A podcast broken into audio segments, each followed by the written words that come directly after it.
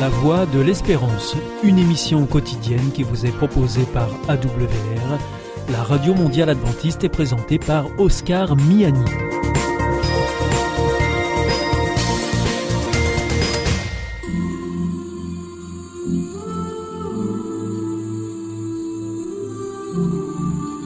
L'instant Bible. La Bible à la portée de tous. Présenté par Nafi Boni. Bonjour à tous, j'espère que vous allez tous très bien. Aujourd'hui, nous allons aborder la bonne nouvelle du jugement et nous allons aborder ce thème avec le pasteur Élise Lazarus. Comment vas-tu Élise? Je vais très bien Nafi, merci. et nous allons également aborder ce thème avec le pasteur Camille Gétrouf. Comment vas-tu Gétrouf Bonjour Nafi, bonjour tout le monde, je vais bien, merci. Ça va? Oui, je suis très heureux d'être là avec vous. Bon, bah, ça fait plaisir.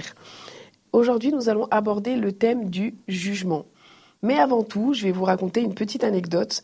Euh, n'avons-nous pas tendance à juger un petit peu trop facilement? Hier soir sur le parking, euh, il y a un monsieur qui était bloqué.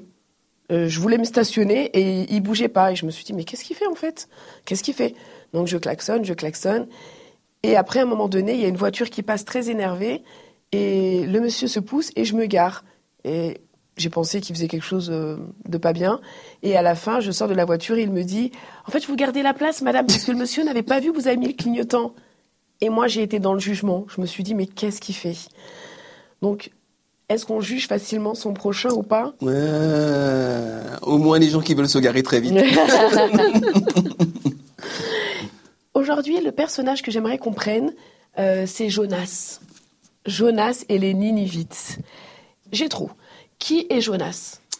Alors Jonas, c'est un prophète. Un prophète, c'est une sorte de porte-parole hein, du gouvernement, mais du gouvernement de Dieu. D'accord. Et ce prophète reçoit une mission. Je raconte aussi un petit peu la mission Oui, quand même, pour qu'on puisse Bon, comprendre alors, son Il y a un ensemble. peuple, un peuple qu'on appelle les Ninivites, qui habitent, enfin, euh, qui habitent la ville de Ninive. D'accord. Et ces gens-là sont manifestement très très mauvais, très très méchants. Ils ont développé la culture du mal, quoi, vraiment le mal. Et donc euh, Dieu dit à Jonas va à Ninive, dis-leur de se repentir parce que sinon ils vont à leur destruction.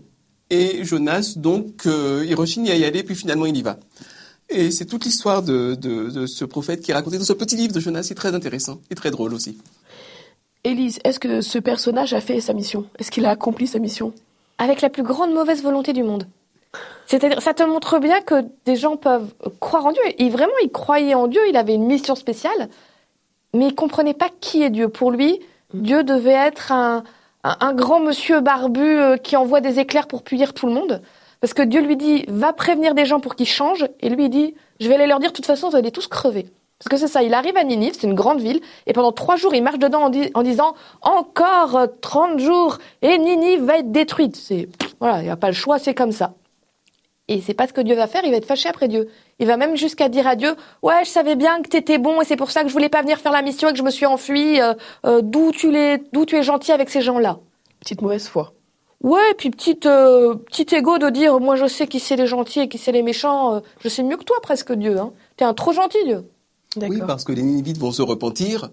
Et finalement, ils échappent complètement à la destruction. Tout va bien pour eux et Jonas le vit très mal. C'est c'est très marrant, quoi, parce que Dieu lui demande Est-ce que tu fais bien de te fâcher? Il dit Oui, je fais bien de me fâcher jusqu'à la mort, euh, parce que tu n'aurais pas dû, euh, comme le disait Élie, tu n'aurais pas dû leur pardonner. Et donc, euh, lui, il avait une vision du jugement de Dieu qui était une vision très radicale. C'était Tu fais ce que je te dis ou tu meurs. Par contre, c'est vrai que les Ninivites, c'était pas des enfants de cœur. Hein. Je crois que c'était pas des tendres. Hein. Ah, c'était des gens épouvantables, les Ninivites. On a même des preuves archéologiques. La Bible nous en parle dans, les petits prophètes, entre autres les petits prophètes et des tout petits textes avec juste des messages, donc des messages de Dieu pour certains peuples. Et Dieu dit aux Ninivites, mais vous êtes des gens affreux, vous êtes des violents, vous faites des, aujourd'hui on dirait, vous faites des crimes contre l'humanité. C'est pour ça que, que je vous juge, parce que vraiment vous êtes des gens épouvantables. Et le livre de Jonas nous dit que quand Jonas vient dire à ces gens, vous allez être détruits, il y a un vrai changement de cœur. Mais chez tout le monde, il y a le roi qui dit, tout le monde doit revenir de ses mauvaises actions, tout le monde doit vraiment, pendant 30 jours, vous allez prier, personne met des beaux vêtements, on met de la cendre, on, met, on se met sur des sacs, personne ne mange, tout le monde réfléchit à ce qu'on a fait, il faut qu'on change vraiment. C'est pas juste comme ça, ouais, ah, pardon Dieu. Non, Non, c'était une vraie, ce Profond, qu'on appelle la repentance, c'est-à-dire j'ai horreur de ce que j'ai fait avant, mais vraiment horreur, et je veux réellement changer. J'ai trop. Avec une simplicité, peux-tu me dire quelle est la repentance vue, je pense, euh, du point de vue biblique, pas du point de vue de l'homme Euh, je pense qu'elle a bien dit, euh, Elise, quand elle a dit, on, fait marche arrière. En fait, tu, tu étais sur une route, tu vas, tu vas aller à Marseille, et puis tu vas marquer, un, tu vas marquer un panneau Lille. Tu dis, bon sang, il y a un problème, je me suis gouré de route, il faut que j'aille à Marseille, je vais faire demi-tour, et je vois le panneau Marseille, et là je commence à avancer. Ça ne veut pas dire que je suis magique moi à Marseille, ça ne veut pas dire que j'ai pas perdu de temps, il y a des conséquences, mais je prends la bonne route, c'est ça la repentance du point de vue biblique, c'est se rendre compte, réaliser vraiment qu'on est sur une mauvaise route, que ça fait que du mal, donc mesurer que le mal est mal et dire ok je fais demi-tour maintenant je veux faire ce qui est mieux, ce qui est bien. Élise, pourquoi euh, le peuple s'est repenti? Est-ce que c'est le message de Jonas qui a fait qu'il se soit repenti, puisqu'il l'a fait un petit peu avec euh, à sa façon à lui? Ou est-ce que le peuple s'est repenti parce qu'ils ont senti la présence de Dieu? Alors ça, c'est difficile à dire parce que, hé, j'y étais pas. Oui. Le texte nous dit, ils ont entendu le message de Jonas et au moins ils l'ont reconnu pour quelque chose euh, de vrai. De légitime. C'est-à-dire, ils auraient très bien pu dire à Jonas, euh, t'es qui toi, petit prophète d'un autre pays, nous on est la grande Ninive, barre-toi. Non, ils, ils entendent ça et ils se disent, voilà, c'est c'est légitime comme message. Et euh, c'est intéressant parce que le texte dans le livre de Jonas nous dit que le roi dit à tout le monde, faites ces actes de repentance parce que peut-être, on ne sait jamais, Dieu va, va changer d'avis. Alors, ils comprennent pas bien, ils comprennent pas comment fonctionne Dieu. En même temps, ils n'ont pas été aidés par Jonas. Mais il y a un petit quelque chose, une petite étincelle de quelque chose. Et pour Dieu, ça suffit pour dire, OK, puisqu'il y a un début de quelque chose, je vais les accompagner et je vais voir leurs efforts. Je comprends. J'ai trois petites questions. Pourquoi est-ce que Dieu les a pas condamnés euh, Flap, il y a des passages dans la Bible où il a dit ne touche pas à ça, sinon tu vas mourir. Il y a eu mort subite, alors que là, Dieu a fait preuve de bonté, de sagesse, de miséricorde. C'est très curieux Dieu. Sincèrement, je dis le mot, mais je suis même pas sûr de ce que c'est d'un point de vue technique. Mais Dieu dans la Bible, il est vraiment obsédé par l'amour de l'homme. Ça compte vraiment pour lui. C'est vraiment quelque chose qui lui tient vraiment à cœur. Et euh, là où euh, là où on entend parfois que un criminel a tué et violé euh, des petits enfants, etc. Et tout, on se dit bon sang, vivement qu'on rétablisse sa peine de mort. Il faut éra- éradiquer ces gens-là, ou bien qu'on on regarde ce que les nazis ont fait aux juifs. On se dit mais quelle méchanceté, c'est pas possible, il faudrait tuer tous ces gens-là. Dieu n'a pas ce regard-là. Dieu, il voit des enfants qui sont perdus et qu'il faut ramener à la maison. C'est vraiment son obsession. En fait, il y a des passages dans la Bible qui sont très durs. T'as l'impression que Dieu va punir, etc. Mais en fait, ce qu'il veut vraiment, c'est punir personne. Élise, quel est le jugement de Dieu précisément? Comment on pourrait l'apparenter? Comment on pourrait le décrire? Écoute, je te propose qu'on prenne un texte, c'est dans un livre qui s'appelle Ézéchiel. D'accord. Ézéchiel 33. Ézéchiel 33 à partir du verset 10, parce que je pense que ça résume bien qu'est-ce que c'est le jugement de Dieu. Donc, euh, c'est un prophète aussi qui s'appelle Ézéchiel, qui parle là au peuple de Dieu, au peuple d'Israël, pour lui donner un message, et il dit, Toi, l'homme, dis aux Israélites, vous parlez ainsi, nos fautes et nos péchés pèsent sur nous. À cause d'eux, nous sommes sans force. Comment pouvons-nous vivre? Eh bien, aussi vrai que je suis vivant, voici ce que je vous déclare, moi le Seigneur Dieu. La mort des gens mauvais ne me fait pas plaisir. Ce que je veux, c'est qu'ils changent leur façon de faire et qu'ils vivent. Je vous en prie, abandonnez vos habitudes mauvaises. Pourquoi mourir, Israélites? Ce texte, il est bien parce qu'il te dit c'est quoi le jugement de Dieu. Le jugement de Dieu, c'est d'abord une supplication, une prière, si tu veux, de Dieu, pour dire, si vous êtes des gens qui faites le mal, moi, Dieu, je vous en supplie, je veux pas votre mort. Je veux que vous changiez profondément. Je veux que vous retourniez sur un bon chemin. Et après, chaque être humain, face à cette supplication de Dieu, donne une réponse. Oui, je veux changer. Oui, je veux vivre mieux. Oui, je veux croire en toi, Dieu. Ou il répond, non, j'en ai rien à faire de ce que tu as à me dire. Je vivrai comme je veux et si je veux faire le mal, je m'enfoncerai dans le mal. Quand une personne dit à Dieu, ben non, j'en ai rien à faire, je ferai ce que je veux, malheureusement, Dieu dit, bah là, je ne peux pas te laisser faire du mal aux autres. Je dois protéger les autres parce qu'ils ont le droit de vivre heureux. Et dans ce cas-là, je ne peux pas t'aider. Et le jugement, la Bible nous dit que le salaire du péché, donc la conséquence du péché, c'est la mort. Donc Dieu ne veut pas la mort du pécheur, il veut qu'il vive, mais il prend aussi la défense de ceux qui souffrent du mal. Donc il ne peut pas laisser le mal proliférer comme ça et faire ce qu'il veut. J'ai trop, j'ai une petite question. Est-ce qu'aujourd'hui, on pourrait dire que le, le jugement de l'homme à l'homme est condamné par la Bible? Oui, il y a un verset qui est très simple euh, où Jésus dit Ne jugez pas afin que vous ne soyez pas jugés aussi. Donc euh, je pense que c'est une parole qui est extrêmement claire. Trop, trop, trop vite, et ton anecdote du début m'a bien fait rire, il a très bien montré trop vite, on, projette une interprétation sur le comportement d'autrui, et souvent c'est négatif, et on, et on jette cette personne-là. En fait, euh, Dieu ne procède pas comme cela, et peut-être que j'ai une petite image toute simple, c'est l'image du médecin. Euh, je fume comme un pompier, je vais voir mon médecin. Mon médecin me dit, si tu continues à fumer, tu vas mourir. Que le goudron qui fait dans tes poumons, les produits chimiques, etc. Et euh, le, le, médecin ne veut pas que je meure, le médecin veut que je vive. Et donc, mais je continue à fumer comme un pompier et le goudron euh, s'accumule. Et puis, au final, je suis à l'article de la mort parce que je me suis tué moi-même, j'ai détruit ma vie. Le médecin va pas venir me dire, ben, parce que tu as fumé, etc. Et tout, ben, je vais t'achever, je vais te mettre le coup de grâce et tout, et prends un fusil et boum. Ce serait pas ça. Le médecin aurait la peine de me voir mourir, mais en même temps, il pouvait pas non plus me, me mettre en, on savait, camisole, en camisole de force, quoi, pour m'empêcher de, de, faire, de faire ma vie, d'être, d'être libre. Et donc, c'est un petit peu ça, le jugement de Dieu et la vision de Dieu, c'est, euh, moi, je vois où le chemin que tu as pris te mène. Je vois, la, je vois les conséquences concrètes.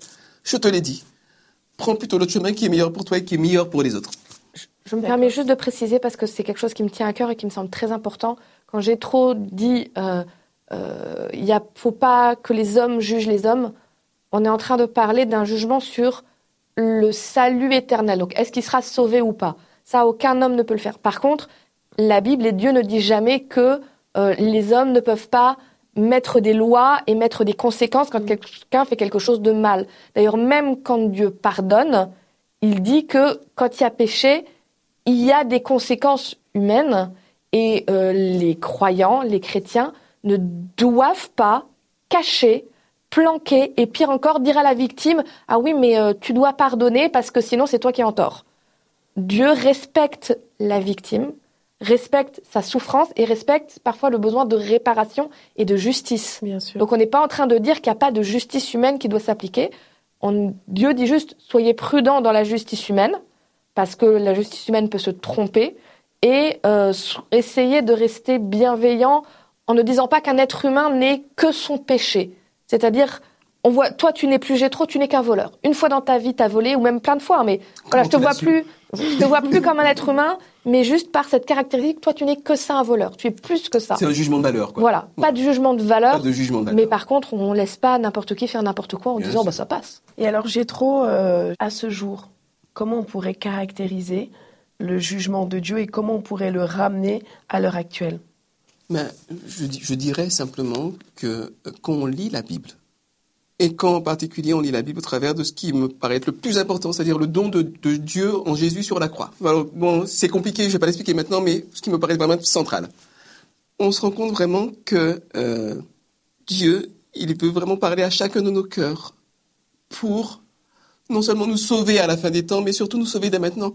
Le salut, pour moi personnellement, le salut, c'est pas tellement la fin des temps, c'est plutôt commencer à être sauvé de ma propre médiocrité, de mes propres erreurs euh, et commencer à être un petit peu plus un porteur de lumière dans ce monde de ténèbres. Je pense que le jugement de Dieu, et c'est surtout le salut de Dieu qui l'offre. Et après, il y a des gens qui vont continuer, euh, comme des pompiers, à se remplir les poumons de goudron. Euh, on ne juge personne, mais c'est pas ce que Dieu veut. Dieu veut que tout le monde soit sauvé. C'est un obsédé du salut. Et c'est comme ça que je vois le jugement de Dieu. Comme celui d'un obsédé du salut. Merci beaucoup, Gétro. Merci beaucoup, Élise. Donc, si je devais reprendre, et si j'ai bien compris tout ce qu'on s'est dit, ne pas juger l'autre, c'est important. Prendre son temps pour observer et pour voir aussi, parce que peut-être qu'on peut aider aussi quelqu'un. Et euh, si je ne me trompe pas, il faut laisser Dieu faire son propre jugement. Il n'y a que lui qui sait réellement ce qui est bien ou ce qui n'est pas bien. Mm. Et nous, on est enfin je parle pour moi, on n'est personne pour savoir, euh, pour porter un jugement sur autrui. Je vous remercie beaucoup de nous avoir écoutés et je vous donne rendez-vous à la semaine prochaine pour un nouveau sujet.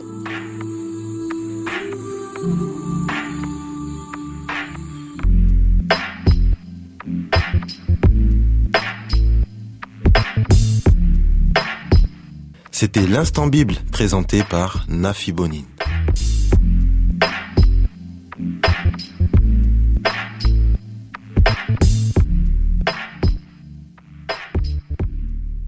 Connais-tu l'IEBC Non, c'est quoi? C'est l'Institut de l'étude de la Bible par correspondance. Tu vas sur le site www.iebc.org et tu découvres tout. En effet, étudier la Bible, c'est vraiment fun. J'ai découvert ces cours gratuits destinés à tous et c'est très intéressant. Moi, j'ai suivi le cours Au nom de l'amour. Il me tarde de découvrir les autres cours gratuits sur la Bible sur www.iebc.org.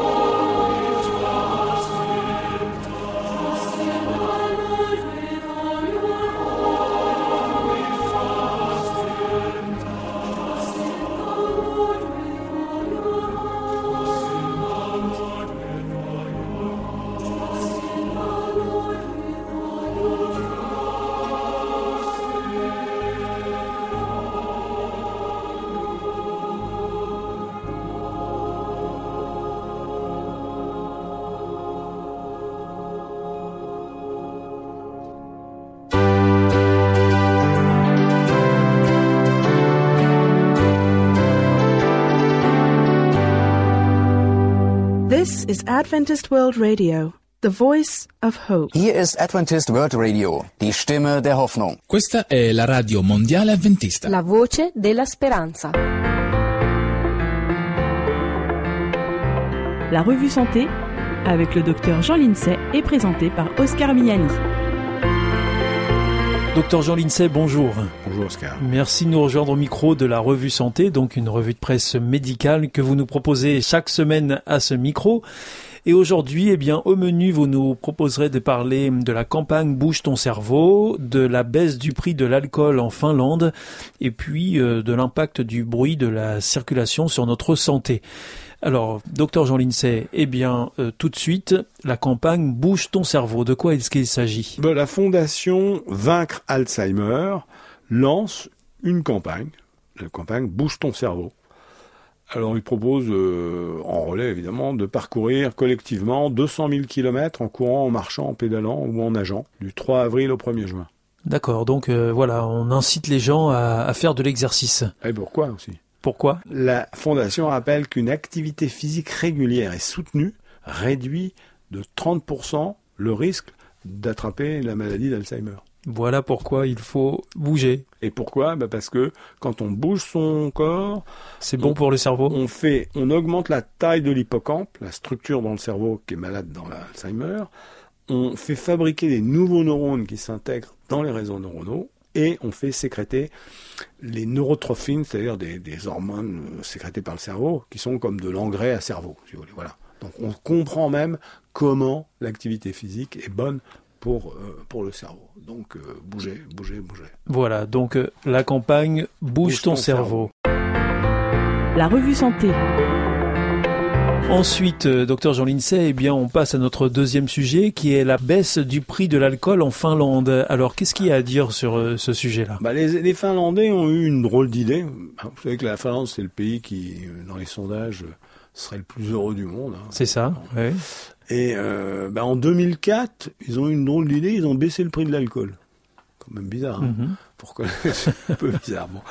Et épidémiologiquement, ce que ça a fait, eh ben dans les couches sociales les plus pauvres en Finlande, eh ben ça a augmenté euh, les avortements et ça a augmenté le nombre des naissances euh, prématurées et, et des, des, naissances avec des petits pois, des bébés.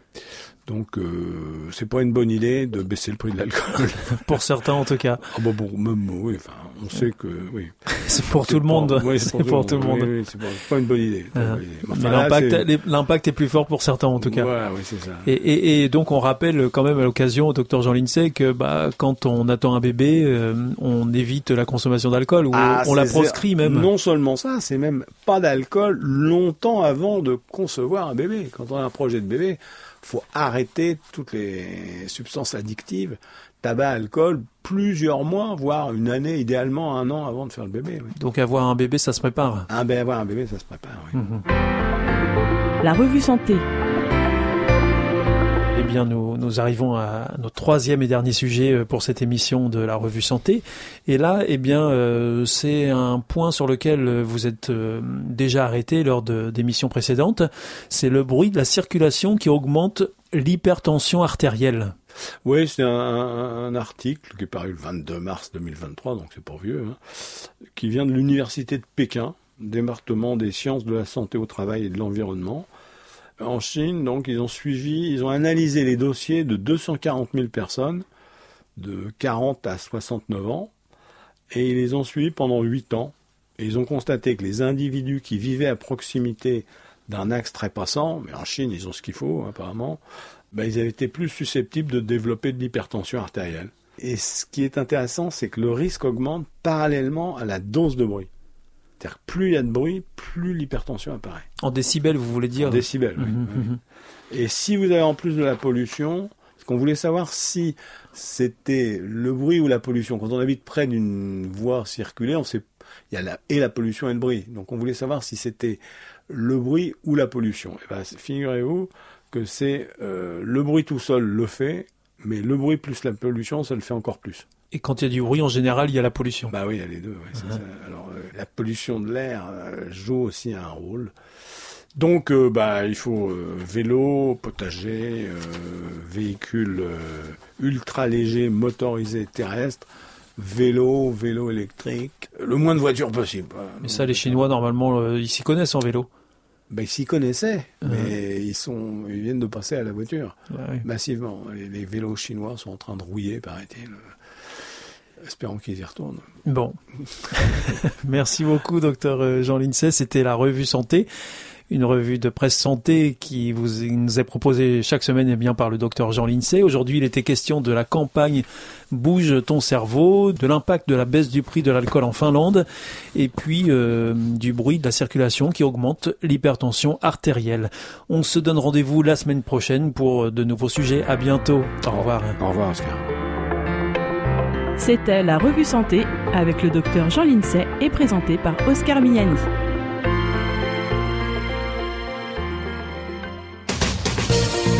Notre émission est maintenant terminée. C'était la Radio Mondiale Adventiste, la voix de l'espérance. Je vous souhaite à présent une très bonne continuation.